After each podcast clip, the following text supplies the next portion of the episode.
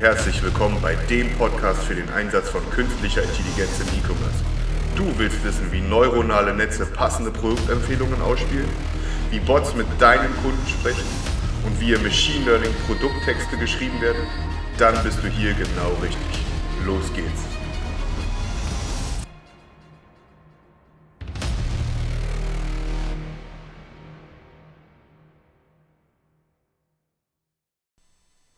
Hallo und herzlich willkommen zum zweiten Teil unserer ersten Folge 1 zu 1 Kommunikation mittels künstlicher Intelligenz. Wir hoffen, dass euch der erste Teil schon gut gefallen hat. Ich muss ehrlich gestehen, dass mir dieser zweite Teil hier schon deutlich besser gefallen hat. Warum? Die Anfangsnervosität hat deutlich nachgelassen und es entwickelte sich mehr eine Diskussion. Also, viel Spaß mit dem zweiten Teil. Also wir haben jetzt gerade relativ viel über das Thema äh, Newsletter etc. gesprochen, wie man dort via Machine Learning äh, eine Automatisierung im Bereich des E-Mail-Marketings etc. hinbekommt, mit so ein paar Ausläufern wie beispielsweise dem Facebook-Marketing. Jetzt ist es ja so, der Händler hat auch einen Shop. In der Regel. Meistens. Äh, und das ist auch so das, das, das große Gut, denn das ist ja der Bereich, wo er seine Daten sammelt, wo seine Kunden einkaufen, wo, wo der Checkout stattfindet, etc. etc. Äh, und da kommt beispielsweise ihr ins Spiel, Sabrina. Ähm, du ja. hattest es ja vorhin schon mal so ein bisschen angedeutet. Ähm, aber eure große Stärke ist ja eben nicht nur dabei, äh, dort Mailer zu unterstützen, dort tolle personalisierte E-Mails rauszuschicken.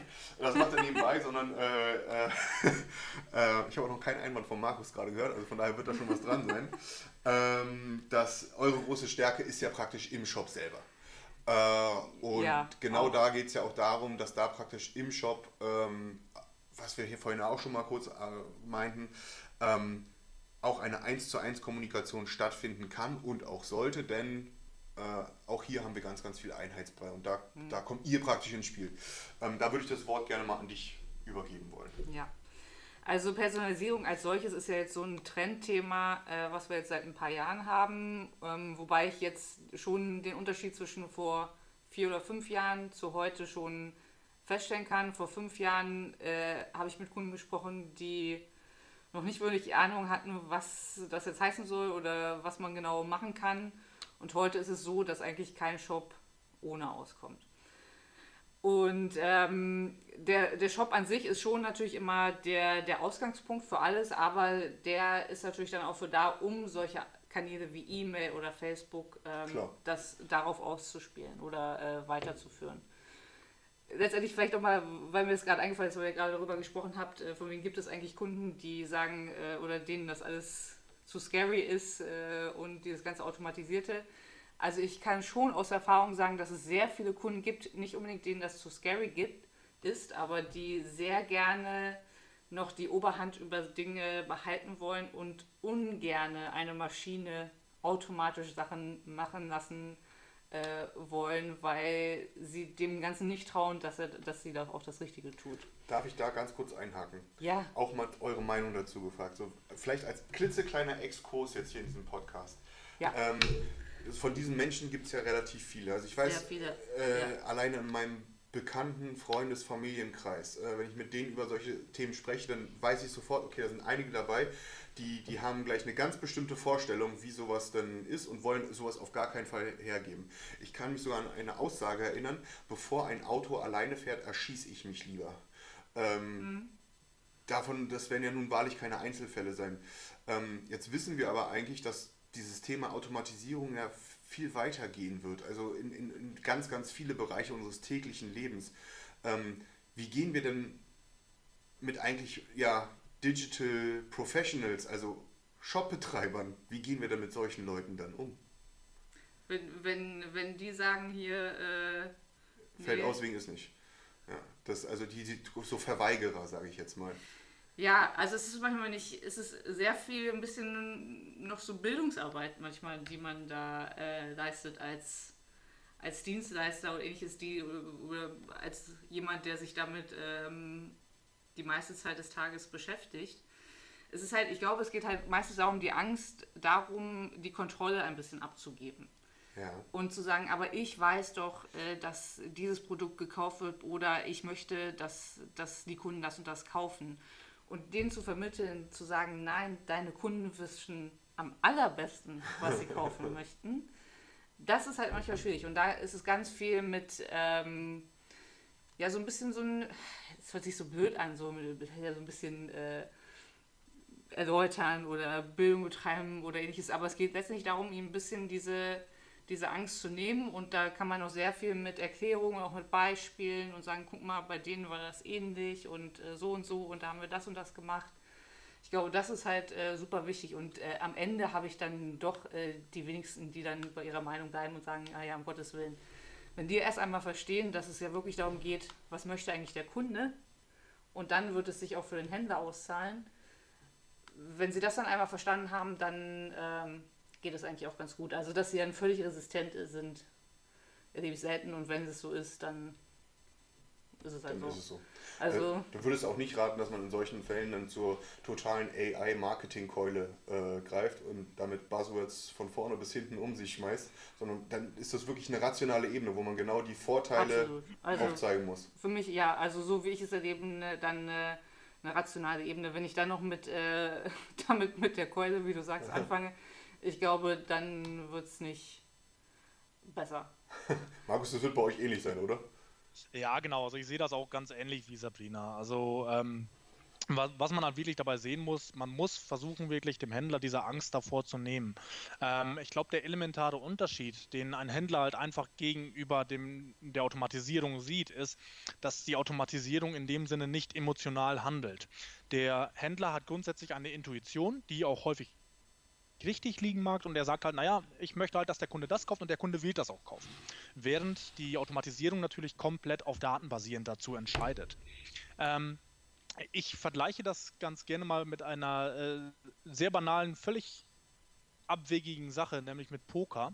Ähm, beim Pokern ist es so, ich kann natürlich ganz normal spielen und ich kann auch an einem Pokerabend mit meinen Freunden ganz normal äh, irgendwo intuitiv handeln und ähm, unterbewusst halt sagen, so, ich weiß jetzt aus dem Bauchgefühl heraus, diese Entscheidung ist richtig.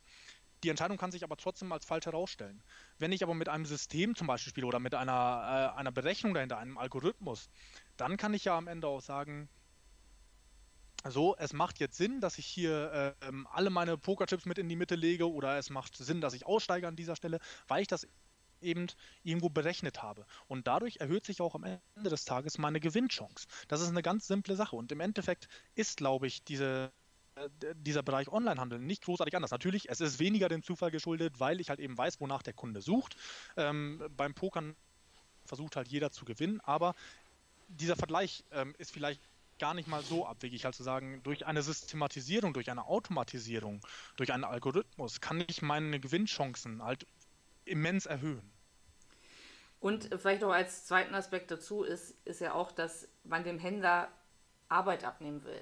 Ja. Es geht ja auch ganz oft darum, dass Online-Händler und selbst wenn es große, äh, große Namen sind, die dann doch erstaunlicherweise ein relativ kleines E-Commerce-Team haben. Das heißt, es geht beim Händler immer um Ressourcen, um wenige Ressourcen. Keiner hat so viele Leute, wo er nicht weiß, was mache ich mit denen eigentlich. Vor allem im Moment nicht, nein. Ja, und äh, da geht es ja ganz viel darum, dass sowas, solche automatisierten Systeme ja vor allem auch Arbeit abnehmen sollen. Und wenn man dann sagt, weil zum Beispiel, ich werde gefragt, ja, kann ich dann auch händisch äh, sagen, okay, ich möchte dies, das und das und das Produkt anzeigen lassen. Sage ich, ja, das geht natürlich, natürlich können Sie das, aber dafür brauchen Sie dann uns nicht. Mhm. Also es geht ja darum, hier Arbeit auch abzunehmen. Ja, und das ist auch immer so ein Thema, wo dann die meisten merken, naja, stimmt. Ja, das ist, das ähm. lustig, dass du sagst. Das habe ich auch relativ häufig im Alltag, äh, dass, dass, dass Leute fragen, ob man denn nicht äh, die Sortierung innerhalb der Kategorie manuell vornehmen kann. Da, ja. das, da, das schüttelt sich dann immer bei mir innen drin, ja. weil ich denke, warum? Ja, genau. Und das ist, das ist halt auch oft, ganz oft ein Thema, dieses, dieses Zeitthema und äh, was will ich eigentlich, wozu brauche ich halt ein, ein System oder was nicht. Ähm, also, das ja. ist ja genau das, was Daniel auch ganz am Anfang angesprochen hatte, ähm, dass ich häufig jemanden da sitzen habe im Marketing, der fünf Tage lang damit beschäftigt ist, einen einzigen Newsletter bzw. mein Marketing vorzubereiten für die nächste Woche.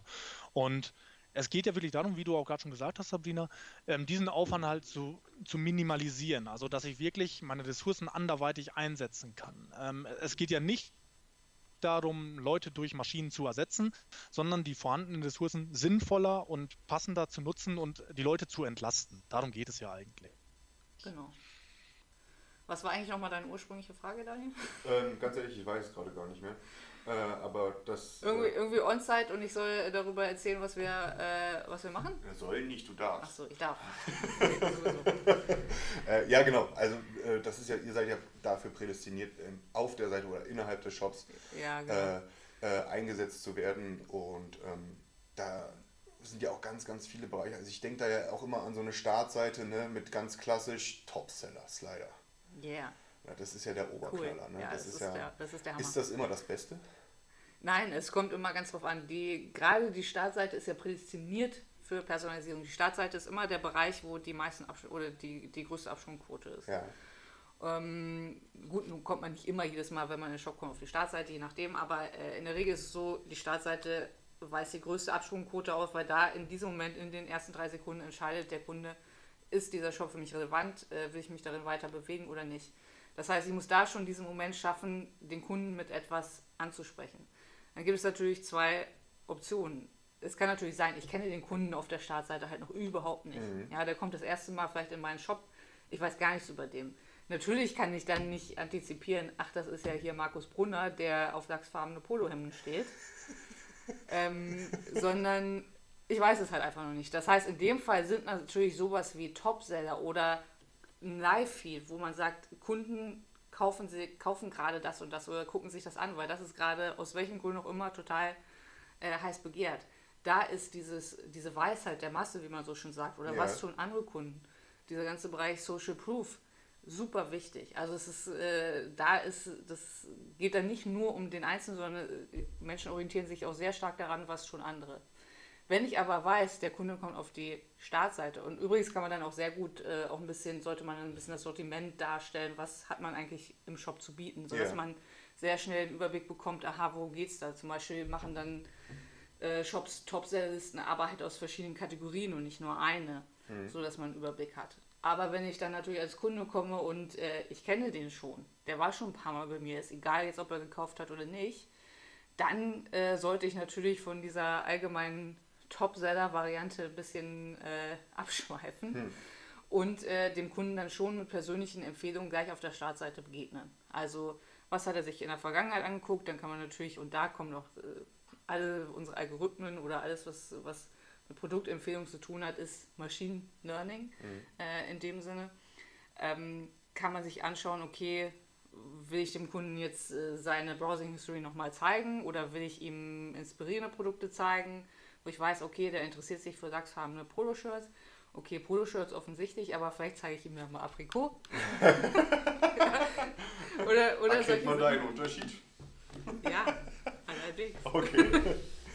Nein, aber also vom Prinzip her ist das, glaube ich, äh, ist das, glaube ich, klar. Und von daher, ähm, ja, sollte man da schon äh, variieren und dann dementsprechend personalisiert auf den, auf den Kunden zugehen, gerade auf der Startseite. Und das zieht sich dann natürlich weiter bis in den Warenkorb hinein. Es gibt natürlich immer Sachen, die auf manchen Seitentypen besser funktionieren und auf manchen weniger. Zum Beispiel Warenkorbseite ist ganz oft so eine Seite, wo Kunden sagen, äh, da haben sie Angst, irgendwas zu tun, da in irgendeiner Weise noch etwas anzufassen, weil da sind die Kunden schon beim Kaufen und da wollen wir den Kunden auf gar keinen Fall ablenken. Ja, wir wollen ja, dass er jetzt den äh, Jetzt kaufen-Button drückt und äh, ihn in keinster Weise mehr irritieren. Tatsächlich ist die Warenkorbseite aber eine der bestperformierendsten Seiten conversionmäßig von Produktempfehlungen.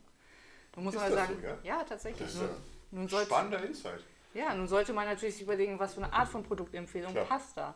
Nicht alles passt da, aber solche Sachen wie, und da kann man sehr gut die Brücke zum stationären Laden schaffen. Wir kennen es ja vielleicht, wenn wir irgendwo an der Kasse stehen, dann ist in der Regel, findet man vorher immer irgendwelche Socken oder Haargummis oder was auch immer. Ja. Immer schön, wenn man an der Kasse steht und wartet. Und da greift man eher noch rein, so eine Mitnahmeartikel. Und das kann man sehr gut auf den Online-Shop äh, projizieren. Ich muss nicht demjenigen nochmal ein Alternativangebot geben dem, zu eh dem, was er im hat. Warenkorb Ja, hat. klar. Im besten Fall noch eins, was niedrigpreisiger ist, wo der Kunde sagt, ach, das ist ja toll. Das habe ich ja noch gar nicht gesehen. Ne, Dann tausche ich das noch mal schnell aus. Das wäre natürlich der äh, Worst Case, aber alles, was so Mitnahmeartikel anbelangt, und da kann man auch mit Preisfiltern zum Beispiel ganz gut arbeiten, ähm, das funktioniert super auf der Warenkorbseite. Okay, sehr spannend. Also das ist Ja. Hätte ich zum Beispiel auch nicht gedacht, dass ja, die Warenkorbseite. Ja, man lernt nie aus. Ein Leben lang. Aber das kann man natürlich dann ganz gut, also äh, im Shop funktioniert das und dann, wie gesagt, im E-Mail-Bereich, wo dann äh, dort mehr wieder ins Spiel kommt oder wir zusammen da äh, agieren. Ein bisschen auch im Facebook-Bereich, wir sind ja auch Facebook-Partner, ähm, Facebook, Instagram und äh. Okay, aber da würde ich ja gleich nochmal ein bisschen detaillierter auf die Social-Media-Bereiche eingehen wollen. Mhm. Ähm, wie ist es denn bei euch, wo, Kannst du, kannst du sagen, wo bei euch so die typischen Anwendungsszenarien vom Machine Learning, äh, der künstlichen Intelligenz, wo bei euch so die Datenpunkte oder die, die, nicht die Datenpunkte, also die Trigger bei euch in den Algorithmen drinstecken? Ja, also bei uns ist ja ähm, eigentlich das meiste Machine Learning basierend. Also weil bei uns alles auf Algorithmen irgendwo basiert, was wir tun, weil alles sich irgendwie um Produktempfehlungen handelt. Es ist egal, ob in der E-Mail ja. online, Facebook oder was auch immer. Ähm, nun muss man mal dazu sagen, äh, Markus hat das vorhin schon angesprochen, dieses ganze Thema Daten und Qualität der Daten und so weiter. Das ist natürlich ein wichtiges Thema, weil das meiste oder das größte Problem ist ja auch, der Kunde hat unfassbar viele Daten, die mhm. er nutzen könnte für das ganze Thema Machine Learning. Aber wo sind diese Daten? Dann sind sie teilweise in ganz vielen verschiedenen Systemen irgendwie in so Silos ja, eingekesselt. Das ist der typische Fall, ja. ja. Und man kann gar nicht voneinander profitieren. Und äh, welche Daten nutze ich überhaupt? Wir haben das mal analysiert. Ähm, ganz viele Systeme nutzen Transaktionsdaten als das große Ding. Ja, Transaktion, was der Kunde gekauft hat, ist ja super wichtig. Und ganz oft werden wir auch noch gefragt, ja, was ist denn mit den ganzen Bestelldaten? Hm. Ja, die sind natürlich ähm, nicht unwichtig. Allerdings machen die, und das haben wir äh, analysiert bei unseren Kunden, 1,6 Prozent der gesamten Datenmenge aus. Das ist nichts. Das ist und, echt wenig. Hätte ich ja. jetzt nicht ansatzweise gedacht, dass das genau. so wenig ist. Und äh, der ganze andere Bereich, also über 98 Prozent, sind tatsächlich Verhaltensdaten. Krass. Das heißt äh, im Umkehrschluss, dass ähm, es wirklich fatal wäre, wenn man sich auf dieses ganze Thema Transaktionsdaten fokussieren würde. Das ist natürlich nicht unwichtig. Es ist auch nicht so, dass wir das nicht äh, berücksichtigen würden. Na klar ist, äh, wenn wir das wissen, was der Kunde bestellt hat und sich das dann auch irgendwie deckt mit dem, was er gerade tut, ist das natürlich toll. Allerdings ist es immer relevanter in dem Moment, was der Kunde in diesem Moment tut. Also dieses ganze Thema auch Echtzeitpersonalisierung ja. äh, kommt dann ja wieder ähm, zur Sprache. Also was tut der Kunde, wenn er sich vor einem halben Jahr ein lachsfarbenes Poloshirt gekauft hat? Das ist jetzt mein Lieblingsbeispiel. Wenn es Markus Brunner heißt, dann wird er sich nach sechs Monaten wieder ein lachsfarbenes Poloshirt kaufen. Aber ist die Frage, will er sich dann wirklich schon wieder ein lachsfarbenes Polo-Shirt äh, Polo kaufen, wenn er aber jetzt gerade sich im Shop nach einem Aprikotfarbenen umguckt? Wäre es dann für mich nicht relevanter, als Shopbetreiber darauf einzugehen, als das, was er vor einem halben Jahr mal äh, irgendwo gekauft hat? Habe ich mir noch gar keine Gedanken darüber gemacht, aber es klingt erstmal total plausibel, was du sagst, klar. Äh, sowieso. Sowieso. Ja. ja. äh, genau, aber um das ganze Thema ähm, mit den Algorithmen und Machine Learning muss man verstehen, Kunden verstehen ja auch in der Regel nicht, was das eigentlich heißt, was heißt, oder mit dem Thema Algorithmus kann man ja nicht viel anfangen. Ist ja. natürlich auch so, ich sag mal, wir sagen immer so schön, die Secret Source von, von jedem Anbieter, der mit Algorithmen arbeitet. Und man kann es sicherlich nicht eins zu eins offenlegen. Aber wir versuchen schon dem Kunden zu erklären, was heißt das für uns. Das heißt, wie gucken wir uns das an? Und dann wird es natürlich relativ technisch. Klar. Ne, aber äh, man hat dann letztendlich verschiedene Ebenen. Zum Beispiel hat man zum, den Produktgrafen. Das heißt, man guckt, was gibt es eigentlich für Produkte im Shop, ähm, wie stehen die auch in Beziehungen zueinander, etc. Also man guckt sich diese ganze Produktebene an. Dann hat man die Verhaltensebene. Das heißt, was ist der Kunde, was tut der Kunde, wofür interessiert er sich, mit welchen Produkten interagiert er. Das heißt, diese beiden Ebenen werden dann zusammengeschlossen? Welche äh, Beziehungen kann man auch zwischen Kunden und zwischen verschiedenen Kunden und den Produkten knüpfen? Welches Produkt wird dann am ehesten gekauft, wenn der Kunde sich äh, so und so verhält, etc. Und dann kommt noch, und das ist dann so der Schritt, wo dann auch der Händler eingreifen darf, diese ganze Merchandising-Ebene dazu, um zu sagen, okay, jeder Händler hat ja auch einen Marketingansatz und sagt, okay, ich möchte zum Beispiel gar keine Produkte von Marke XY bewerben. Ja. Hat ja auch ganz viel mit Margen zu tun Klar. und Gewinnen und nicht alles ist für den Kunden relevant, äh, mhm. für den Händler wirklich ein Mehrwert und was nicht. Das heißt, solche Themen kommen natürlich auch hinzu und da kann der Kunde dann auch eingreifen, also Kunde sage ich jetzt, der Online-Händler, äh, und sagen, okay, ähm, ich kann das mit dem ganzen Machine Learning, was ich auf der einen Seite habe, das kann ich sozusagen noch füttern mit meinen Merchandising-Regeln und, und Filtern, um den Kunden, dem Endkunden dann in eine gewisse Weise zu lenken, wenn man so will. Okay, also den Best Case zu erreichen praktisch. Genau. Okay, äußerst spannend. Ähm, ich hatte eine Frage, die hast du, in, in Teilen hast du mir diese Frage schon total entkräftigt, aber ich stelle sie trotzdem und vielleicht noch ein bisschen anders. Und zwar, die Frage wäre gewesen, wie viele Datenpunkte braucht ihr denn, äh, bis ihr für einen Kunden, sage ich mal, was Relevantes ausspielen könnt? Ja. Und inwieweit spielen die transaktionalen Daten eine Rolle dabei? Na, also im, im Hintergrund ist, ich bin jetzt, ich gehe jetzt, ich habe jetzt eine Recommendation Engine neu bei mir implementiert. Ne? Ja. Dadurch existieren ja de facto noch keine Datenpunkte auf Userverhaltensbasis, Ja. aber eben transaktionale Daten. Ja. Ähm, wie sieht das da aus? Also das kommt ein bisschen, ähm, das kommt drauf an. Also, das ist mein Lieblingsspruch. Ja. Also es kommt, es kommt ein bisschen drauf an. Also wenn wir jetzt ganz neu implementiert werden und wir gehen davon aus, man kann ja auch eine Recommendation Engine, macht auch nicht für jeden Händler Sinn. Das heißt, man braucht Hast du da mal ein Beispiel? Was würde, also wo würde das Ja, wenn ich Sinn jetzt machen? 20 Produkte habe, dann brauche ich keine intelligente Ja, okay. Das, Recommendation macht, das klingt Engine. Also ich sag mal so, ab 100, besser 200 Produkten wäre schon So als unterstes Minimum. Ja, wäre schon ganz gut. Okay. Also 100 sollten es schon, schon sein. Ansonsten brauche ich wirklich dann nichts. Machine Learning, künstliche Intelligenz und so weiter. ähm, so, und dann ist, muss natürlich die, die zweite Komponente ist auch der Traffic. Also wenn irgendwie jeden Tag ein Besucher auf die Seite kommt, ist es auch nicht unbedingt zielführend. Der bekommt die volle Aufmerksamkeit, würde ich sagen. ist, es, ist es auch nicht so zielführend. Also wir sagen immer so, also wirklich mini, mini, Minimum 10.000 Besucher im Monat. Aber eigentlich so ab 30.000 wird es dann äh, Interessant. ich überlege gerade, kann ein Shop darunter rentabel sein? Aber gut, das ist nochmal eine Das ist andere eine, Frage. eine andere Frage, aber ja, also das ist wirklich ab 30.000 würde ich sagen, ist dann, dann wird es dann schon interessant. So, und dann ist die Frage, okay, jetzt werden wir implementiert, angenommen der Shop hat das alles, egal, ist schön, schön groß, dann können wir tatsächlich theoretisch sofort äh, starten, sobald sich der Kunde dann irgendwie im, im Shop bewegt. Das heißt, mit ein paar Klicks sehen wir schon, äh, sehen wir schon Anzeichen. Das heißt, er guckt sich irgendwie vier verschiedene Hemden an, Mhm. blau, blaue, blaue Hemden an. Dann wissen wir schon, aha, okay. Für die Zuhörer, Sabrina zeigt gerade mit dem Finger auf mich. Ja, genau. Ähm, er inter- interessiert sich offensichtlich dafür. Wir nehmen ja dann das auf, was in dem Moment passiert.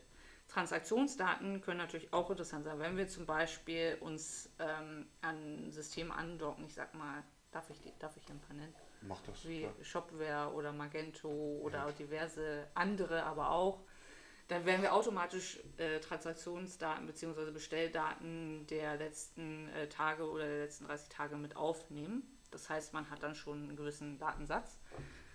Am Ende werden wir aber immer, wenn es jetzt grundsätzlich darum geht, Verhaltens- versus Transaktionsdaten, wird immer für uns das, was in dem Moment auf der Seite passiert, relevanter sein als das, was irgendwann mal war.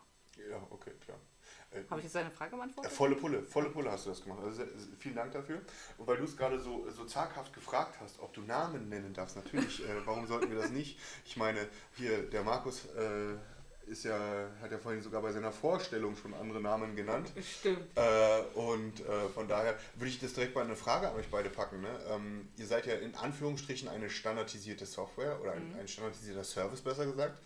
Ähm, und werdet damit mit absoluter Sicherheit auch standardisierte Integrationen anbieten. Ja. Ähm, wo seid ihr denn da so äh, vorhanden und wo am meisten vorhanden? Das würde mich äh, einfach mal interessieren.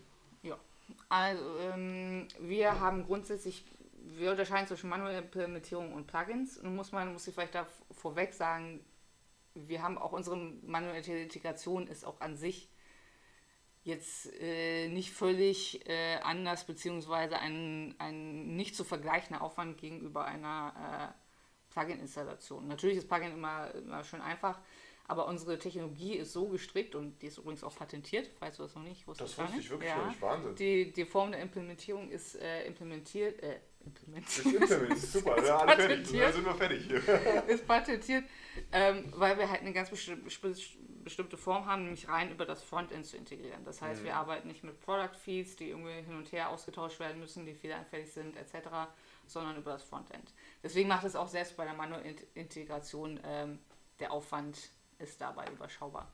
Aber natürlich haben wir auch Partnerschaften und Plugins für diverse Shop-Systeme, Shopware, Magento, äh, Oxid, äh, Plenteam, äh, Plenteam, sag ich schon, stimmt gar nicht.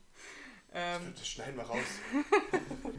ich wollte sagen PrestaShop. Liebe Zuhörer, falls ihr meine Vergangenheit kennt, das war so nicht geplant. die, die es nicht kennen, hört einfach nicht zu. äh, geschickt übersprungen. Äh, PrestaShop, äh, Shopify, JTL äh, zum Beispiel. Ähm, unser größter Markt, muss man sagen, und das weltweit so, auch in Deutschland, ist immer noch, und das ist eher auch aus der Historie erwachsen, Magento. Das hätte ich jetzt auch so, gerade weil du sagst, weltweit, ja. klar. Das ist einfach, wenn ich mir wirklich jeden Markt angucke, ist das äh, da für uns das stärkste Shopsystem. Aber auch weil wir schon ganz lange Magento-Partner sind, auch Premier-Partner sind, so wie Dotmailer zum Beispiel. Und ähm, ja, das einfach so historisch äh, gewachsen ist global. Ja. Was war das äh, erste, oder weißt du das, wo ihr das erste Mal ein Plugin angeboten habt? Für welches System? Das ist wahrscheinlich schon total lange. Äh, ja, das war auch vor meiner Zeit. Also es gibt tatsächlich eine kurze Zeit vor mir. ähm, ich glaube, das war aber Magento. Und dann ganz schnell danach für den deutschsprachigen Raum JTL. Ach, damals auch schon, ja? Ja, das haben wir schon ganz lange. Das hatten wir auch schon, als ich angefangen habe, vor vier Jahren, weil wir einen ganz tollen Partner haben, ja. bei äh, JTL-Partner haben, ähm, die das Plugin für uns äh, gebaut haben und bis heute updaten, verwalten okay, und so weiter. Das ist natürlich super, ja, klar. Ja. Aber ansonsten bauen wir eigentlich alle unsere, unsere Plugins äh, intern. Mhm. Und es werden auch ein paar neue kommen. Kann ich ja schon mal den Spoiler. Oh, es kommen ein paar neue. Was kommt denn? Wenn du es so sagst, dann muss man ja fragen, was kommt denn da für neue? Ah, das weiß ich noch gar nicht, ob ich das, äh, ob ich das überhaupt äh, sagen darf. Aber wir werden uns schon in, eine, in einen Cartridge bewegen, die ein bisschen im Enterprise-Segment wohl. Oh, das ist aber spannend. So, und jetzt äh, weiter zu Dotmail.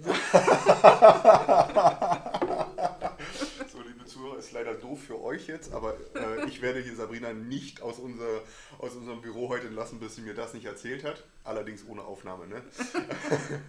ähm, ja, geben wir mal rüber zu, äh, zu Markus. Wie sieht es denn da bei euch aus? Ähm, ja, bei uns sieht es relativ ähnlich aus. Ähm, dadurch, dass wir halt zum Beispiel in Deutschland noch nicht so lange aktiv sind, sind wir halt auch noch nicht so spezialisiert auf die deutschen Systeme. Ähm, was wir grundsätzlich im Angebot haben, sind natürlich Sachen wie äh, Shopware, ähm, BigCommerce, WooCommerce, Shopify, diese ganzen Geschichten. Magento ist definitiv unser Steckenpferd. Ähm, da sind wir, wie Sabrina auch schon gesagt hat, schon seit etlichen Jahren Premier Technology Partner im Bereich äh, Marketing Automation ähm, und auch dort seit der Version 2.2 ähm, Core integriert. Das heißt, die Kunden können uns direkt aus dem Magento Backend heraus nutzen. Ach, ähm, Tatsache, das wusste ich ja auch noch gar nicht. Das ist ja gut für euch ist es natürlich total super, äh, wie ich mir vorstellen kann. Aber äh, äh, wie ist es denn dazu gekommen? Kannst du das, kannst du das überhaupt sagen? Also das interessiert mich jetzt einfach mal.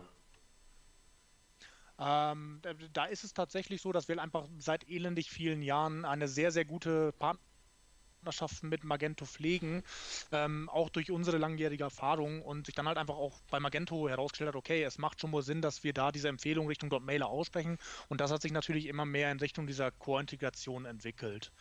Ähm, ist für uns natürlich eine unglaublich spannende Angelegenheit, ähm, weil wir natürlich mehr Kunden ansprechen können, muss man definitiv mal so sagen. Ist aber auch für die Kunden umso schöner, weil ähm, der Datenfluss auch viel enger ist. Heißt, ich kann aus Magento beispielsweise äh, viel, viel mehr Daten herausziehen durch diese Tiefe der Integration, als es bei anderen Systemen der Fall ist. Das muss man halt auch mit daher sagen. Okay. Ähm, was ganz spannend ist, ist, ähm, für uns ist der Bereich E-Commerce eigentlich nur ungefähr 50 Prozent unseres Geschäfts. Ähm, die anderen 50 Prozent sind tatsächlich in erster Linie CRM-Systeme, die beispielsweise bei Non-Profit-Organisationen oder Universitäten und solchen Geschichten zum Einsatz kommen. Ähm, solche Unternehmen bzw. solche Organisationen haben einen unglaublich großen Datenpool in den meisten Fällen und müssen diesen organisiert bekommen und setzen dann halt entsprechend auf dort Mailer. Daher sagen wir so, es ist so 50-50. Ähm, im Bereich CRM sind natürlich an allererster Stelle ähm, Sachen wie Oro genannt oder auch äh, Microsoft Dynamics oder auch Salesforce. Salesforce. Ähm, Salesforce ist natürlich, Salesforce sowie auch Oro sind in beiden Bereichen CRM und E-Commerce für uns wichtig, ähm, aber natürlich im Bereich CRM umso größer. Okay, äh, also auch schon ein ganz klarer äh, Enterprise-Fokus. Ja, definitiv. Also ähm, wir sagen ganz klar, äh, man sollte schon wohl mindestens 20.000 Mails im Monat versenden, damit Mailer als Lösung interessant ist. Ähm, wenn der Kunde noch nicht so viele Mails verschickt, äh, dann vermitteln wir auch gerne, beziehungsweise dann sagen wir auch definitiv offen, es macht Sinn, dass du eine kleinere Lösung nutzt, weil wir halt eben ähm, im, im, größeren Segment unterwegs sind. Wir überschneiden uns da auch mit teilweise noch größeren Lösungen, ähm, können die Kunden aber natürlich auch mit abdecken. Also unser Durchschnittskunde versendet im Normalfall eineinhalb Millionen Mails, so in etwa pro Monat. Okay, Wahnsinn, das ist äh, nicht wenig. Äh, Markus, ähm, ich klemme mir die Frage jetzt einfach mal, äh, wie es äh, oder wann es soweit sein wird, ähm, äh, dass dort Mailer äh, in Shopware eine Core-Integration bekommt. Äh, aber ich stelle einfach, ich stelle die Frage einfach mal äh, nicht anders, sondern ich stelle eine andere Frage. Ähm, und zwar, äh, wie ist es denn jetzt für dich persönlich? Äh, du kommst ja jetzt aus dem Hause Schöppingen dort äh, und hast es jetzt auf einen Schlag eben nicht mehr mit einem, nicht mehr mit deinem in Anführungsstrichen Shopsystem zu tun, sondern eben mit, äh, mit, mit, mit, ganz, ganz vielen anderen und wie du es auch gerade gesagt hast, beispielsweise mit einem Magento sehr, sehr stark. Äh, wie, gehst du, wie, wie ist das für dich persönlich und ähm, hattest du da schon eventuell die eine oder andere lustige Diskussion in der Zeit jetzt schon gehabt? Ähm, ja, also natürlich ähm, muss ich auch sagen, äh, Shopware ist und bleibt für mich immer noch ein bisschen Familie und ein bisschen Heimat ähm, im Bereich E-Commerce. Ähm, ich pflege eine sehr, sehr enge Bindung immer noch zu den meisten Mitarbeitern dort. Aber ich war auch schon zu Shopware-Zeiten ein Verfechter der Aussage, dass es schon wohl einen guten Grund gibt, warum es verschiedene Lösungen in diesen Bereichen gibt. Ähm, es kann nämlich nicht sein, dass eine Lösung für alle Kunden passt. Und entsprechend, diese Meinung vertrete ich auch heute noch, dass es halt, macht es halt Sinn, auch mit anderen Systemen, einer Shopify, einer Magento, einer äh, Spryker, sonst wem, einfach mit allen zu sprechen. Äh, weil jeder Kunde andere Anforderungen hat. Es gibt nicht diesen, äh, ähm, diesen One Size Fits them all, sondern jeder Kunde hat andere Anforderungen, also passt auch ein anderes System unter Umständen. Und ähm, von daher war diese Umstellung für mich auch gar nicht mal so schwierig. Ähm, was natürlich wohl schwierig schwieriger war. Ähm, dazu muss man aber auch wissen, äh, dass ich bei Shopware sehr lange die äh, Technologie- bzw. Industriepartner betreut habe. Ähm, war jetzt halt einfach zu sagen, ähm, ich muss nicht mehr die Unterschiede zwischen äh, oder nicht mehr so explizit die Unterschiede zwischen den Shop-Systemen kennen, sondern ich muss jetzt explizit die Unterschiede zwischen Marketing Automations sehen, wo wir uns natürlich in einer ähnlichen ähm, ähm, in einem ähnlichen Bereich bewegen wie eben bei E-Commerce-Software. Nämlich, dass es unglaublich viele verschiedene Anbieter gibt, die alle so ihre USPs haben und ähm, die unterschiedliche Kunden ansprechen. Und da muss man sich natürlich erstmal reinfuchsen. Also das, äh, das ist auch eine schwierige Angelegenheit, muss ich an der Stelle sagen. Glaube ich dir sofort, dass das nicht ganz einfach ist. Ähm, aber sicherlich auch sehr spannend. Ähm, schön, dass du Spriker gesagt hast als Namen. Ähm, ich werde mir jetzt auch mal äh, mir den, äh, nicht den Kommentar klemmen, das kann ich einfach nicht vom Typ Mensch. So ein Typ Mensch bin ich einfach nicht, aber ich werde jetzt Sabrina nicht fragen, ob sie mit ihren Enterprise-Ambitionen Spriker meinte. Kommen wir zum nächsten Punkt. Ähm, oh, jetzt guckt sie mich ganz verdattert an. äh, ähm, und zwar, ähm, genau, wir hatten jetzt so das Thema E-Mail hauptsächlich, wir hatten das Thema im Shop und Sabrina, du hast es ja aber auch schon angesprochen gehabt, das Thema Social Media. Äh, du hast jetzt vorhin zwei ähm, Sachen gesagt, die lassen natürlich auch sofort aufhorchen. Äh, Sowieso. Immer nur und ständig, aber da ganz besonders. äh, das ist einmal äh, eine Facebook-Partnerschaft und eine Instagram-Partnerschaft. Das ist wahrscheinlich eine Partnerschaft. eine aber, Partnerschaft, genau. Aber das ist natürlich, das hört sich natürlich super spannend an, weil da spielt natürlich auch eine ganze Menge Musik. Wie sieht das denn da aus? Ja, also wir sind äh, seit, jetzt lass mich mal gar nicht lügen, aber ich seit zwei Jahren, gut zwei Jahren Facebook-Marketing-Partner. Facebook einhergehend mit Instagram. Mhm. Ähm, und ähm, das bedeutet letztendlich, ja, was bedeutet das? Es ist sehr viel Technisches dahinter. Es hat mit API und API-Updates und so weiter zu tun und automatisiert. Ich liebe das Wort Automatisierung. Automatisierten Updates, Product Feeds etc. Er hat aber auch sehr viel damit zu tun, die Verbindung zwischen, zwischen Facebook, die ja nun auch ihre ganz eigenen Regeln haben und ihre ganz eigenen Algorithmen und bestimmen, wann Sachen wie wo ausgespielt werden, mhm. was man nicht immer so genau weiß und aber auch nicht beeinflussen kann, inklusive der ähm, des Wissens oder der, der Einsichten von Nosto in den Shop. Das heißt, die Verbindung dieser beiden Intelligenzen, wenn man so, so möchte. Und was wir jetzt eigentlich da machen, sind zwei, es ist kein, kein Hexenwerk als solches, das kann man äh, auch über Facebook direkt machen, Neukundenansprache als auch Retargeting. Und mhm. eigentlich ist es für den, muss man ganz ehrlich sagen, für die meisten eher im Retargeting richtiger Mehrwert, weil da halt das, das Wissen von Nostro und die Algorithmen von Nostro vor allem dann ähm, auch für Facebook zum Tragen kommen, wo man das Ganze noch optimieren kann. Also personalisierte Au Produktausspielung ja. in meinem Facebook Newsstream. Genau, also muss man dazu sagen, wir sind nur, man findet uns nur im Newsfeed. Also wir sind nicht diejenigen, die Retargeting betreiben irgendwo an der da an, dem, an der rechten Seite und äh, Banner ausspielen. Niemand hinguckt, also das. Genau, sondern äh, nur im, im Newsfeed. Und äh, na klar, dann geht, da funktioniert das alles mit äh, äh, den ganzen Formaten, die man da machen kann und äh, nicht nur Karussells, sondern auch Videos und Collection Ads und wie das alles äh, heißt. Äh, dann, was wozu man äh, das Ganze aber auch noch nutzen kann, ist dieses ganze Thema User-Generated Content, mhm. weil ganz viele gerade so sehr ähm, markenbezogene oder sehr visuelle Firmen, sehr viel natürlich im Fashion-Bereich standardmäßig, nutzen natürlich vor allem sehr viel Instagram. Also Instagram, da können wir das gleiche äh, machen, da spielen wir auch Ads aus. Das ist sicherlich noch ein bisschen neueres Thema als jetzt bei Facebook. Da Wollte ist ich schon sagen, da ein bisschen kalter Kaffee. Ähm, Instagram ist jetzt äh, vielleicht noch nicht ganz so populär, wird es aber immer mehr ähm, wie, wie Facebook, wo man das Ganze genauso nutzen äh, kann da aber auch dann nochmal ein paar bestimmte Anforderungen bestehen. Also man weiß ja, Instagram, die Bildgröße sind anders als quadratische Bilder ja. und so weiter.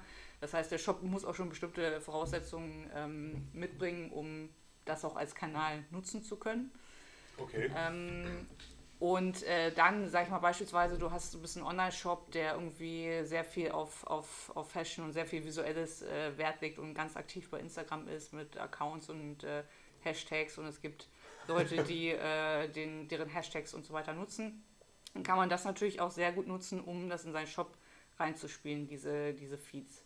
Und was wir da auch machen, äh, auch um, zum Beispiel bei den Produktempfehlungen, dass man halt auch nicht nur die normalen Produktbilder verwendet, sondern äh, wir dann auch äh, uns oder integrieren mit dem User-Generated Content, mit dem Anbieter da und dann zum Beispiel Produktempfehlungen ausspielen können, die jetzt keine reinen Produktbilder sind, sondern die äh, Bilder aus Instagram. Das klingt doch richtig cool. Also nochmal ist kurz, cool. Ja. kurz am Rande, das ist noch gar nicht so lange her. Ähm, da hat eine Kollegin hier bei mir, äh, hat mich ganz entsetzt angeguckt und sagte zu mir, Daniel, du bist immer noch bei Facebook? Wie alt bist du eigentlich, bezogen auf Instagram? Ne? Ich kam mir unfassbar alt vor in dem Moment, äh, weil damit hatte ich nicht gerechnet. Ich, äh, und habe, es hat auch dazu geführt, dass ich mich zu dem Zeitpunkt wirklich deutlich mehr mit Instagram auseinandergesetzt habe. Äh, von daher das, klingt das natürlich super spannend. Also User-Generated Content ist, ist, ja, das ist ja super. Also ja. das, ähm, äh, ich, ich kann mir auch ehrlich gesagt nichts langweiliger vorstellen als ein Instagram-Feed, wo die ganze Zeit nur äh, sterile Produktfotos abgebildet werden. Ja. Äh, sondern das ist ja irgendwie auch Käse Absolut. Dann. Und das kannst du halt gut miteinander auch mit dem Shop äh, halt verbinden. Also ja. warum müssen im Shop nur äh, standardisierte Produktbilder ja. Wie ist das lizenztechnisch, weißt du das? Äh, ja, es tangiert uns an sich aber so nicht, weil sich da immer der Anbieter für User-Generated Content äh, darum kümmert, der sozusagen die Einwilligung holt von diesen äh, Influencern oder anderen Instagram-Leuten, ja. die da diese Bilder posten. Und wo dann gesagt wird, ah ja, toll, das Bild wollen wir haben, dann erklären die das sozusagen, dass sie das auch haben dürfen. Das okay. heißt, es ist in dem Fall gar nicht unsere Baustelle, sondern das wird an anderer Stelle. Okay, verstehe. Das ist ja immer nur so eine Frage, so gerade mit äh, Recht ja. an Bildern und so weiter. Genau, aber das wird dann, ist dann in, in dem Fall wird das immer dann abgefragt, ob man diese Bilder auch nutzt. Also habe ich praktisch, äh, kann ich auch, äh, wie, wie das in der Praxis so stelle ich mir das gerade vor. Ich gehe in einen Shop rein, ja, gucke mir da meine Hemden an, mhm.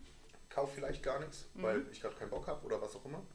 Äh, ja. Gehe dann praktisch äh, eine halbe Stunde später auf Facebook, ja. äh, gucke mir mal mein Newsfeed an ja. und sehe dann dort von diesem Shop für mich personalisierte Produktempfehlungen. Genau, in meinem das- Instagram-Feed. Ja, irgendwie genau. Äh, ganz, ganz toll ist immer, wenn man das noch mit einer gewissen, einer gewissen Story irgendwie, also da auch wieder das ganze Thema visuelles, Videos und so weiter ähm, unterstützen kann. Aber ja, bekommst du und ähm, das kannst du an sich natürlich auch über Facebook machen. Es ist über Nosto, äh, ich sag mal, ich sag mal ein Beispiel, vielleicht ist es dann leichter vorstellbar. Du guckst dir irgendwelche Hemden an, ähm, gehst dann zu Facebook, du kaufst sie nicht, du Ja. gehst dann zu Facebook, dann wirst du wahrscheinlich im ersten Moment äh, diese Hemden wieder angezeigt bekommen, die du dir angeschaut hast. Weil ich sie nicht gekauft habe. Genau. Dann werden wir aber irgendwann merken, du interagierst aber immer noch nicht mit diesen Hemden, weil so toll findest du sie dann vielleicht doch nicht. Ja. Dann werden wir aber merken, und da kommt dann wiederum die Intelligenz von Nosso ins Spiel, aha, wir haben das jetzt einmal probiert, aber der kauft diese Hemden immer noch nicht, der ist immer noch nicht wieder zurückgekommen in den Shop und hat die gekauft. Das heißt, beim nächsten Mal, wo du äh, die Ad auf Facebook ausgespielt bekommst, werden wir dir dann ähnliche Produkte anzeigen, aber nicht mehr genau die gleichen. Um zu sehen, aha, interessiert dich vielleicht grundsätzlich das Thema Hemd, aber vielleicht war es einfach nicht das Richtige. Und so weiter. Okay. Und das sind halt Sachen, wo dann auch die Intelligenz von Nostro mit ins Spiel kommt. Genauso, ich, ihr kennt bestimmt dieses klassische Beispiel, du kaufst irgendwo was und dann gehst du zu Facebook und du bekommst das Produkt angezeigt, was du dir gerade gekauft hast. Das meinte ich vorhin mit, äh, ist ja wie bei Amazon.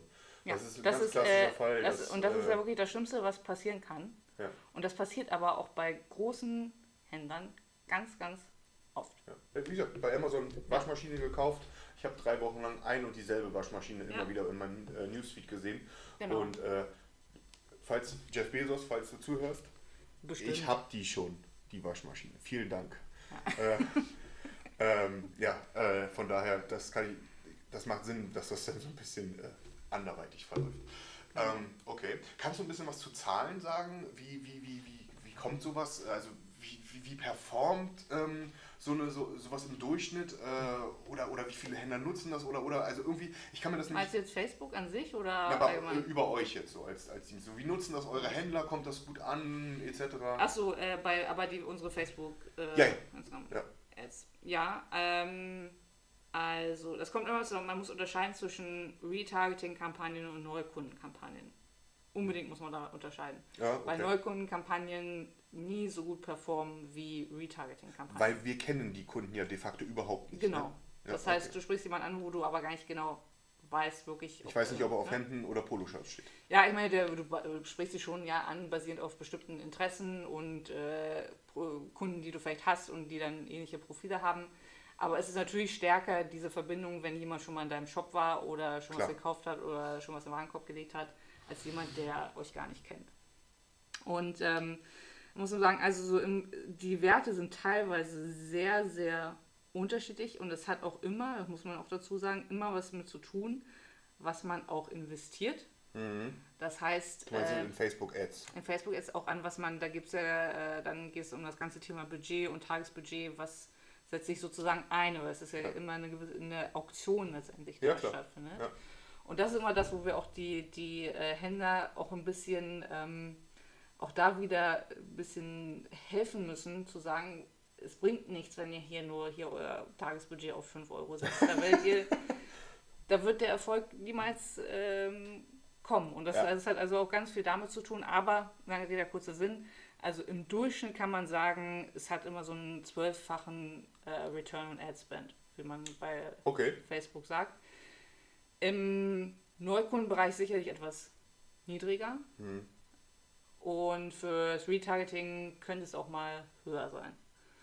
Das ist immer ein bisschen unterschiedlich, aber äh, im Durchschnitt bei unseren Kunden zwölffacher Return on Ad Spend.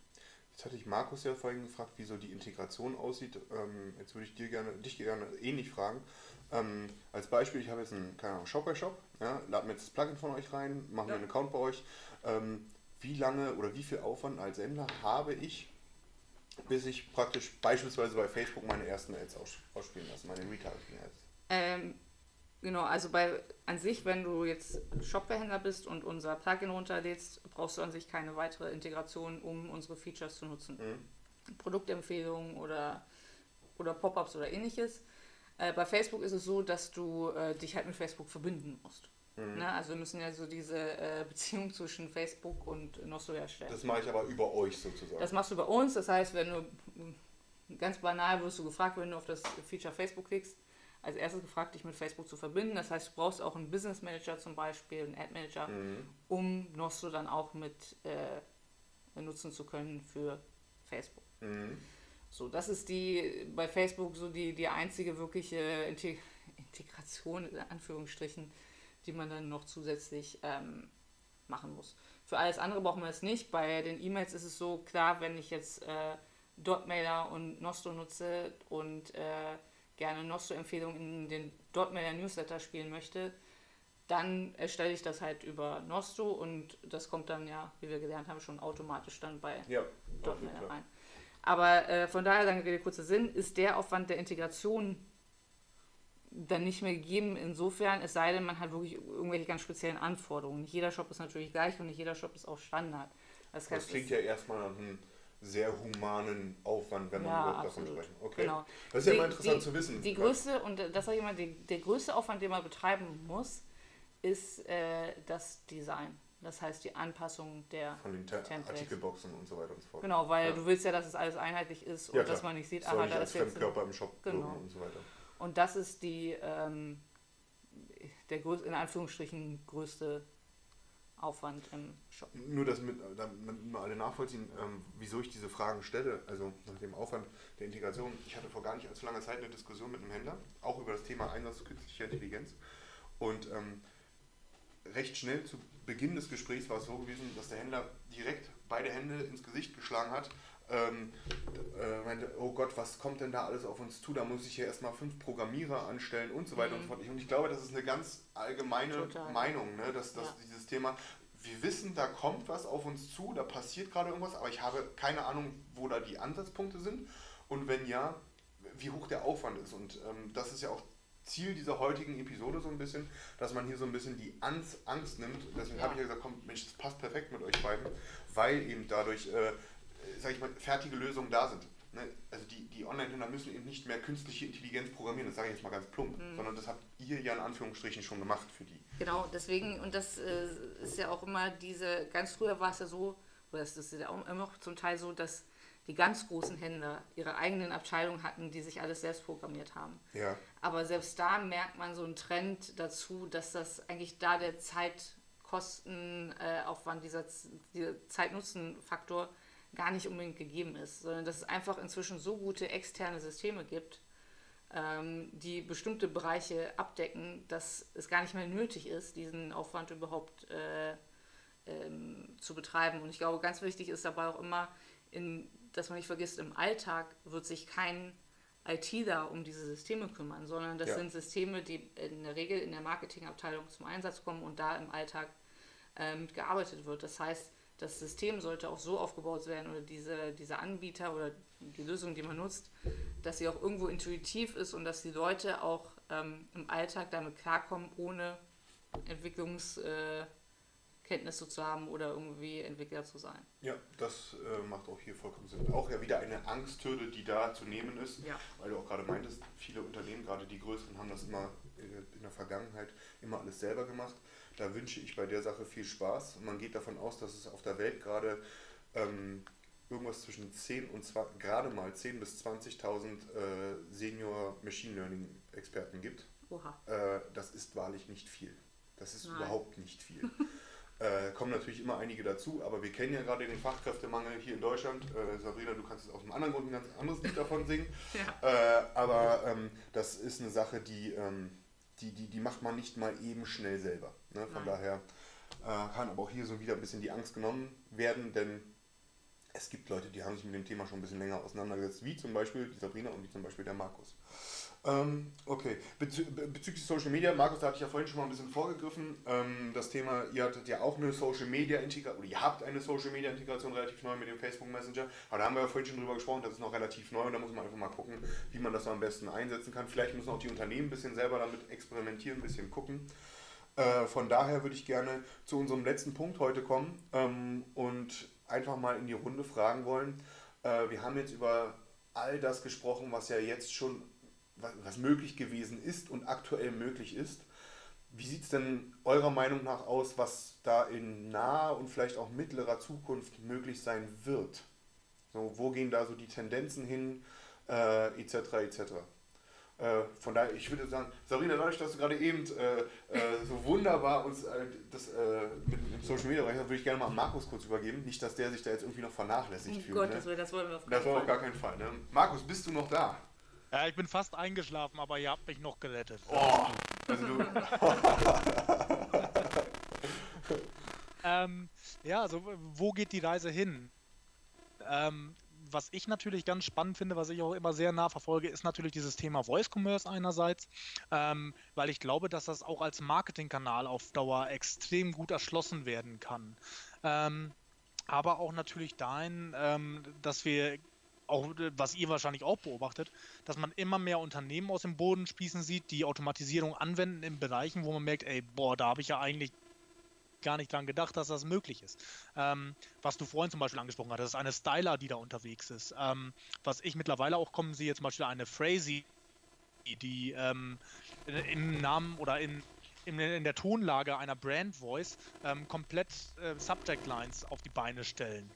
Ähm, solche Geschichten, dass, dass ich wirklich komplett automatisiert eigentlich immer mein Marketing habe und dann mein Marketingpersonal entsprechend an anderer Stelle wieder nutzen kann.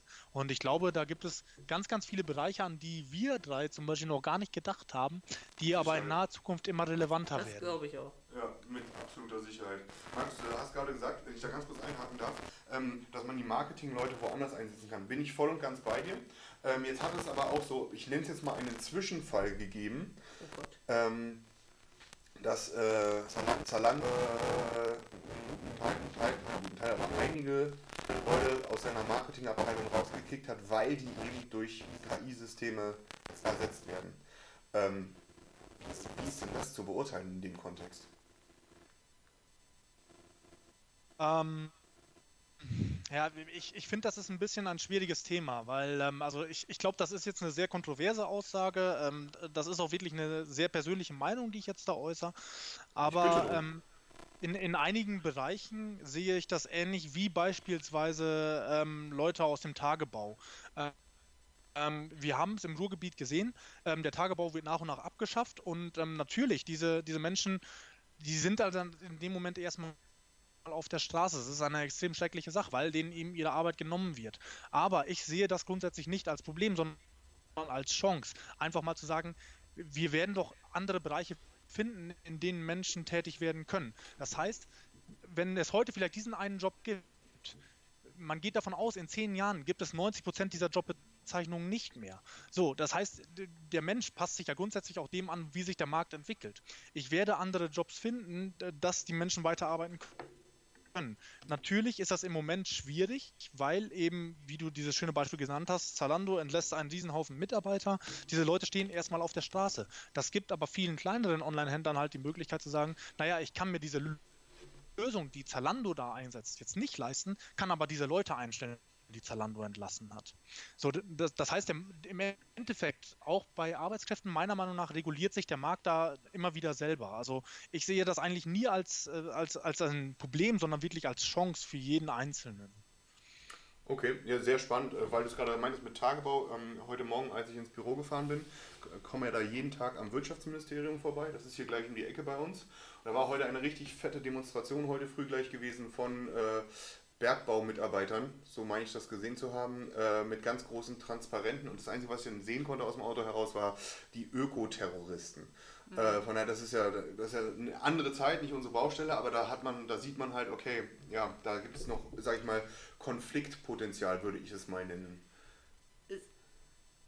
Mm, Ja, also ich meine, ähm, man kann auch ein bisschen weiter zurückschauen und ähm, ich glaube, es, es gibt zum Beispiel weniger Leute, die äh, fürs Plakatieren zuständig sind heutzutage als vor 20 Jahren, als Plakate noch äh, das Nonplusultra im Marketing waren. Und entsprechend entwickelt sich halt auch hier der Markt. Von daher äh, sollte man das meiner Meinung nach halt einfach nicht so eng sehen und halt sagen, alle anderen sind die Bösen, sondern ähm, wirklich diese Chance darin sehen. Es gibt ja, es gibt ja auch ähm, offizielle Studien dazu. Ähm, wir haben ja gerade eine, eine Reihe auch über Videoreihe über künstliche Intelligenz gemacht oder ein E-Book gemacht und da haben wir auch zum Beispiel äh, einen Gartner-Bericht mit aufgenommen, der gesagt hat, dass ähm, oder der es analysiert hat mal, wie sich das ganze Thema künstliche Intelligenz auf den Arbeitsmarkt ähm, auswirken wird bis zum Jahr 2020, was jetzt schon ziemlich zeitnah ist. Ja. Ähm, dass das ganze Thema künstliche Intelligenz weltweit 2,3 Millionen Arbeitsplätze schaffen wird und gleichzeitig 1,8 Millionen Arbeitsplätze ähm, wegfallen werden. Gut, rein von den Zahlen her ja erstmal gut. Genau, hört sich jetzt von den Zahlen, ich meine, wie das dann letztendlich ist, und da muss man auch sehen, das ist natürlich eine sehr allgemeine Zahl, aber äh, es, wir, es geht ja wieder so ein bisschen in die Richtung, auch wo Markus gesagt hat, das, das reguliert sich dann ähm, von, von beiden Seiten äh, mhm. irgendwo. Ohne natürlich jetzt ein persönliches Schicksal, also es ist natürlich nochmal was anderes. Aber wenn man es jetzt auf einer ähm, ja, übergeordneten Ebene klar, betrachtet. Klar. Ähm, Markus, du hattest gerade äh, noch äh, ein äh, Phrasy hast du kurz angesprochen gehabt. Ja, klar, mhm. soweit. So als Zukunft. Äh, du hattest du noch angesprochen Styler. Ich meine gesehen zu haben, ihr beide, also sowohl Nostro als auch Dort Mailer, seid Partner bei, mit, wie auch immer man dazu sagen will, von Styler. Ähm, ich persönlich kenne Styler jetzt nur von, von außen, in Anführungsstrichen, von so ein bisschen Erzählungen und so weiter und so fort. Ähm, fand aber das, was ich darüber gehört habe, äußerst spannend. Und ja, das ist für mich auf jeden Fall auch so ein Ding, was hier auch perfekt in den Kontext passt, äh, wo geht die Reise hin. Ähm, wie steht ihr, also wie, wie sieht da jetzt genau eure Verbindung zu Styler aus, in Anführungsstrichen, und, und wisst ihr genaueres, was die so machen? Könnt ihr da was zu erzählen? Ähm, also bei uns ist es noch so, wir sind dann noch wirklich in den Kinderschuhen, ähm, dass wir das gerade jetzt gerade eben erst auf die Beine stellen, ähm, weil wir eben diesen perfekten ersten User Case suchen, um eine direkte Integration auf die Beine zu stellen. Ähm, was ich sagen kann, ist aber, dass die, wir die Möglichkeit haben, äh, Styler-Content bzw. durch Styler generierten Content direkt per HTML-Code bei uns mit in den Newsletter zum Beispiel mit äh, zu implementieren. Also wie es in der Tiefe bei Styler funktioniert, kann ich leider so in dem Moment nicht sagen. Ähm, es hat auf mich aber, als ich das zum ersten Mal gesehen habe, sehr komplex gewirkt, aber extrem hilfreich für vor allen Dingen Kunden im Enterprise-Bereich, um Content zu erstellen, um Kundenbindung zu schaffen. Also ich meine, was ich jetzt da gesehen habe, war so, äh, das ist wirklich jetzt ganz oberflächlich, aber dass da praktisch eine KI am Werkeln ist, die einem jetzt auch wirklich ganz, ganz oberflächlich ausgedrückt, die baut einem das E-Mail-Template zusammen. Also da sitzt dann auch keiner mehr, der das, der das dann so zusammenbastelt, sondern da wird auch praktisch der Content für generiert auf automatischer Ebene für zum Beispiel ein Newsletter-Template oder sogar für eine Landingpage in einem Online-Shop oder so. Äh, Sarina, du hattest auch gerade, du hast da, oder ihr seid schon ein bisschen länger am, äh, äh, anwenden. Nee, wir, ihr habt schon angewendet. Wir, ne? wir, wir haben angewendet und äh, wenden äh, weiter, aber wir haben auch noch keine jetzt äh, tiefgreifende technische Integration als solche. Aber unsere Themen passen halt super äh, gut zusammen, ähm, weil es genau bei Styler halt sehr viel um das Visuelle geht, wie du schon gesagt hast, ähm, individuelle Landingpages mit Content auszusteuern. Und ähm, das, das sieht natürlich, damit das auch alles schön aussieht. Das heißt, äh, der Kunde muss sich da nicht mehr oder der Händler muss sich nicht mehr darum kümmern, so einzeln irgendwelche Content-Blöcke irgendwo zu setzen und alles ja. irgendwo Welt zusammenzufügen, sondern das passiert dann auch alles ähm, automatisiert. Und äh, wo es dann halt richtig spannend wird ähm, in der Verbindung mit Nostro ist, wenn auch wir uns dem ganzen Thema Content öffnen. Ja. Was ich vorhin schon so angedeutet einem, habe, ja. Einem, ich habe da was einem, gehört. Mit einem, äh, man hat es äh, irgendwo schon mal, äh, verdichten sich die Gerüchte, dass wir äh, möglicherweise am 5. September ähm, neue Features äh, herausbringen werden, die das ganze Thema, unter anderem das ganze Thema ähm, Content-Personalisierung beinhalten. Das heißt, dass wir in Zukunft nicht nur noch auf Produktebene personalisieren, sondern wirklich auch Content. Ich sage mal, klassischerweise können das Banner sein auf der Seite, es können aber auch Artikel sein, Blog-Einträge, Videos oder was auch immer der Online-Händler als, als äh, Content irgendwo hat. Mhm. Und da ist halt die Verbindung super. Mit, mit Slider kann man das alles ganz einfach einfügen, damit es alles auch schön aussieht und äh, ähm, schöne Landing-Pages und so weiter bauen. Und mit Nostro kann man dann das Ganze auch noch personalisieren. Das heißt, es ist dann für den da sind wir wieder bei unserer 1 zu 1 Kommunikation. Exakt. Hervorragend. Das und äh, das passt äh, auf jeden Fall sehr schön zusammen und da werden wir mal schauen, was Das klingt da äußerst spannend. Ne? Mit, ich glaube, ich muss mich auch persönlich mal ein bisschen mit Styler mehr auseinandersetzen. Das passt auch, denn die sind hier irgendwie gerade mal drei Blöcke äh, oder drei Straßen weiter als wir. Ähm, ja. Das, äh, da, da muss ich doch auch mal reinkommen, da bin ich doch sofort wieder neugierig. Ähm, ja, wunderbar. Ähm, ich würde sagen, wir haben jetzt hier schon relativ lange äh, gesprochen. Ähm, und äh, es ist ja für uns das erste Mal jetzt heute alle, dass wir hier so einen Podcast machen. Ne? Von daher, ich hätte jetzt am liebsten ganz professionell gesagt, so, wir haben ja jetzt hier gerade exakt unsere 45 Minuten gemacht. Mhm. Ich habe keine Ahnung, wie lange wir gemacht ich haben. Glaube, ich glaube, viel länger. Ich sehe, wir haben 2841 Sekunden gerade gemacht. Ich habe keine Ahnung, wo ich Rechne das doch mal stehen. schnell aus. Nee, das ist mir zu anstrengend. äh, von daher, ähm, ich danke euch beiden vielmals. Ähm, und äh, hat mich sehr gefreut und vor allem auch geehrt, dass, dass, dass, dass ihr Teil dieser ersten Episode seid und gewesen seid. Äh, und das hat mir richtig viel Spaß gemacht mit euch, auch wenn man, ich glaube, man merkt das noch so ein bisschen so am Anfang, äh, war noch ein bisschen mehr Aufregung und Zurückhaltung bei uns allen da gewesen und zum Ende hin ist das dann immer besser geworden. Äh, von daher, das, äh, das, hatte, das war doch schon mal richtig super gewesen. Ja, also von daher von meiner Seite aus vielen, vielen Dank und ich hoffe, es hat euch auch Spaß gemacht. Absolut. Ja, vielen Dank nochmal, Daniel, für die Einladung, wie schon von äh, oder zu Beginn gesagt. Und ja, alles Gute auf jeden Fall auch für die weitere Podcast-Reihe. Das wird spannend, ja. Ja, auch von meiner Seite nochmal herzlichen Dank. Hat mich sehr, sehr gefreut, dabei zu sein. Ähm, ihr beiden wisst, dass ich sowieso gerne mit euch Quasselstrippen quatsche. Ähm, ich freue mich aber auch, äh, hier mal dabei gewesen zu sein. Und ähm, ja, ähm, viel Erfolg auf jeden Fall weiterhin und äh, wir sprechen uns trotzdem noch. Wunderbar. Ist das jetzt eine Drohung? Ich, ich habe es auch als Drohung gerade verstanden. Du, deswegen werden wir das jetzt mal beenden. Ja, und, äh, besser ist es. Oder Drohung. also bei Leuten aus München muss man da immer vorsichtig sein. So, äh, vielen Dank auch an die Zuschauer, äh, Zuhörer, ist ja gar kein Zuschauer. Zum Glück hat uns keiner gesehen. Zum Glück hat uns keiner gesehen. äh, und äh, ja, ich danke hier ebenfalls nochmal und bis zum nächsten Mal. Ciao. Liebe Zuhörer, das war es also mit unserer ersten Folge und es hat super viel Spaß gemacht. Ich hoffe sehr, dass ihr das ähnlich seht und euch ebenfalls schon auf die kommenden Folgen freut. Ihr habt Feedback? Dann zögert nicht und hinterlasst einen Kommentar. Ich würde mich auch sehr über einen Daumen hoch von euch freuen. Bis zum nächsten Mal.